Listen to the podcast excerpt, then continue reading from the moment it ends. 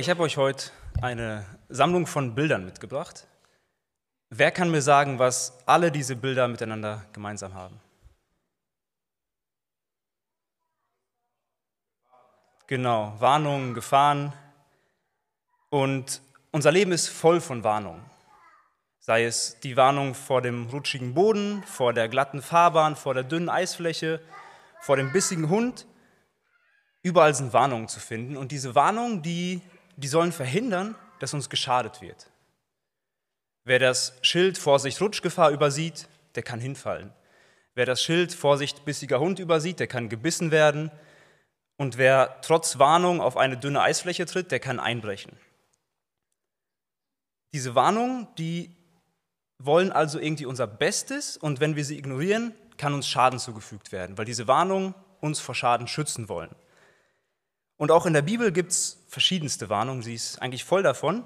Und ich persönlich lese die eigentlich nicht so gern, weil Warnungen sind immer so negativ, die sagen, was ich nicht machen soll, wo ich aufpassen soll. Aber eigentlich sind diese Warnungen gut. Denn, wie eben gesagt, diese Warnungen wollen uns vor Schaden schützen. Und diese Warnungen wollen unser Bestes. Und deswegen wollte ich heute einfach mal mit euch auf so eine Warnung schauen. Wir finden sie in Hebräer 2, Verse 1 bis 4. Also eine Warnung aus Hebräer 2, Verse 1 bis 4. Darum sollten wir desto mehr darauf achten, was wir gehört haben, damit wir nicht etwa abgleiten. Denn wenn das durch Engel gesprochene Wort zuverlässig war, und jede Übertretung und jeder Ungehorsam den gerechten Lohn empfing, wie wollen wir entfliehen, wenn wir eine so große Errettung missachten? Diese wurde ja zuerst durch den Herrn verkündigt und ist uns dann von denen, die ihn gehört haben, bestätigt worden, wobei Gott sein Zeugnis dazu gab mit Zeichen und Wundern und mancherlei Kraftwirkung und Austeilung des Heiligen Geistes nach seinem Willen. Der Autor des Hebräerbriefs, der spricht hier zu jüdischen Gläubigen. Also die lebten unter dem Gesetz als Juden, dann haben sie sich bekehrt, sie sind Christen geworden und wegen ihres Glaubens wurden diese Christen jetzt von den Juden verfolgt, sie wurden bedrängt, sie hatten Probleme und viele dieser, dieser Gläubigen hat mit dem Gedanken gespielt, das mit dem Christsein wieder sein zu lassen. Einfach für eine Zeit lang wieder im Judentum zu leben, bis die Verfolgung nicht mehr ganz so schlimm ist und dann, wenn es alles ein bisschen ruhiger geworden ist, dann kann man ja wieder zur Gemeinde kommen, dann kann man wieder als Christ leben, dann ist das auch nicht mehr so schwer. Das ist so der, der Hintergrund. Und im Rest des Briefes erfahren wir auch, dass die meisten dieser Gläubigen wohl sehr unreif waren, dass sie schon lange im Glauben waren, wenig Fortschritte gemacht haben, nicht wirklich gewachsen sind. Und in diesem Kontext sagt der Autor jetzt, darum, sollten wir desto mehr auf das achten, was wir gehört haben, damit wir nicht etwa abgleiten. Ja, Vers 1 beginnt mit einem Darum. Wenn wir in der Bibel ein Darum sehen, sollten wir uns fragen, warum das Darum? Wieso steht das da? Und dieses Darum bezieht sich auf das vorige Kapitel, auf Hebräer 1. Und da hat der Autor erklärt, dass Jesus viel, viel größer ist als Engel. Bei den Juden damals waren Engel eine Riesensache, die hatten hohen Stellenwert und der Autor hat erklärt, ey, Engel sind nichts im Vergleich zu Jesus. Jesus ist größer. Jesus wird wiederkommen, Jesus wird herrschen. Und weil Jesus größer ist und herrschen wird, achtet auf das, was ihr gehört habt. Wichtig ist, dass der Autor sagt, wir. Also er schließt sich selbst mit ein, das heißt, er spricht ganz klar zu Gläubigen und nicht zu Ungläubigen. Das, was wir gehört haben, meint die christlichen Lehren, also das Neue Testament, das Evangelium, Jesu Tod, Jesu Auferstehung. Und der Autor warnt diese Gläubigen jetzt darauf zu achten. Dieses zu achten, das kann man auch übersetzen mit sich auf etwas einlassen, aufpassen, sich befassen mit. Und das sind alles sehr gute Umschreibungen. Es geht darum, sich mit Gottes Wort zu beschäftigen, sich darauf einzulassen, sich damit zu befassen. Darum warnt er sie, tut das. Tun sie das nicht, werden sie abgleiten. Abgleiten bedeutet so viel wie abtreiben oder wegtreiben.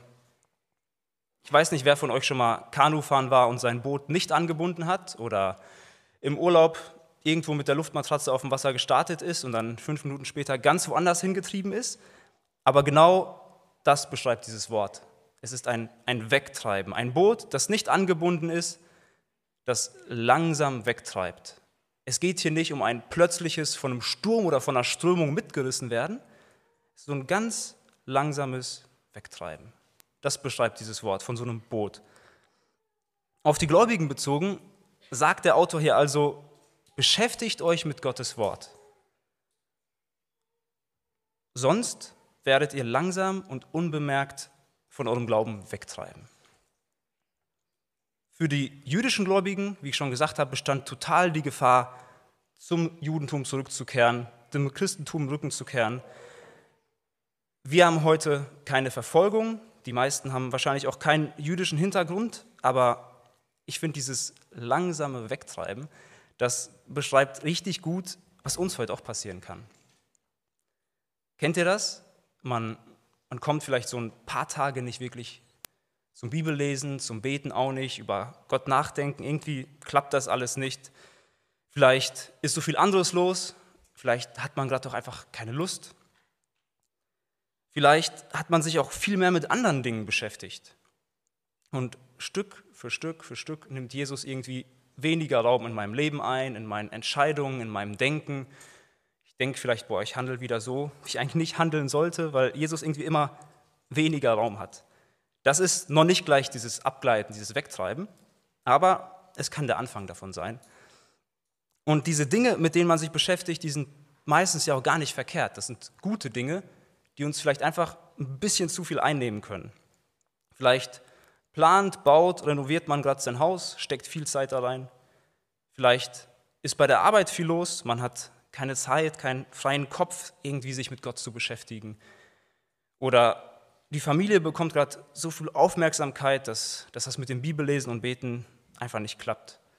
Oder Hobby, Lieblingsserie, das kann alles so packend sein, dass, dass ich mich lieber damit beschäftige, anstatt die Bibel aufzuschlagen oder mich einfach hinzusetzen und mit Gott zu reden, über ihn nachzudenken.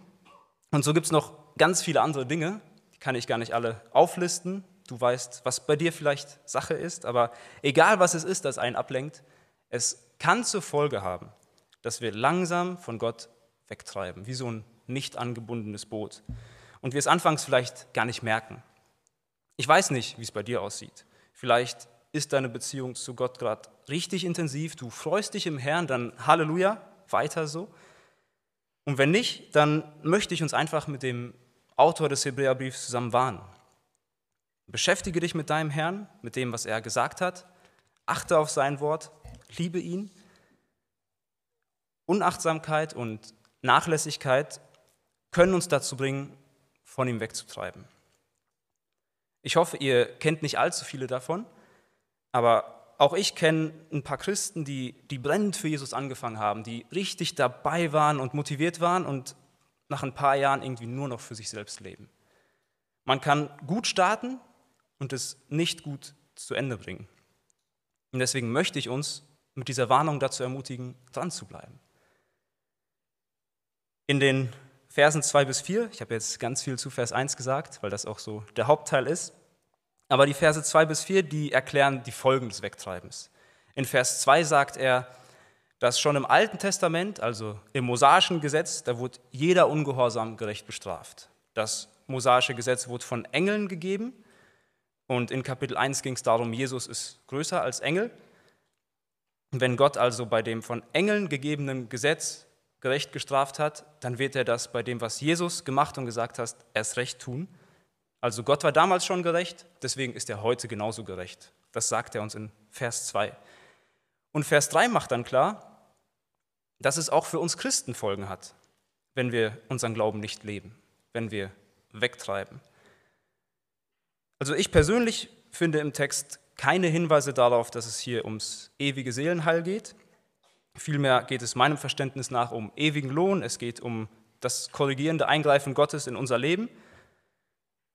Egal, wie ihr diese Stelle versteht, der Autor macht klar, das Eingreifen Gottes ist schlimm, diese Strafe ist schlimm. Und der Rest von Vers 3 und 4 machen klar, dass Jesus vertrauenswürdig ist. Das Evangelium ist wahr und deswegen soll man daran festhalten. Was was ist denn anderes übrig, wenn das Evangelium wahr ist, als daran festzuhalten? Ja, und meistens ist es in der Bibel ja so, dass Gott uns etwas verspricht und wir als Folge davon handeln. Zum Beispiel bist du aus Gnade errettet und deswegen sollst du auch deiner Rettung entsprechend leben. Also du tust, weil Gott getan hat. Doch hier warnt der Autor des Hebräerbriefs. Er sagt, tut, sonst tut Gott. Als Christ nicht treu zu leben, als Christ wegzutreiben, langsam, allmählich wegzutreiben, hat Konsequenzen. Und deswegen will ich uns heute einfach warnen, ich will uns ermutigen, lasst uns an Gottes Wort festhalten. Lasst uns immer weiter von ihm verändert werden. Lasst uns dranbleiben, reifer werden, nicht nachlässig werden und uns vor allem nicht, nicht zu langsam wegtreiben lassen. Amen.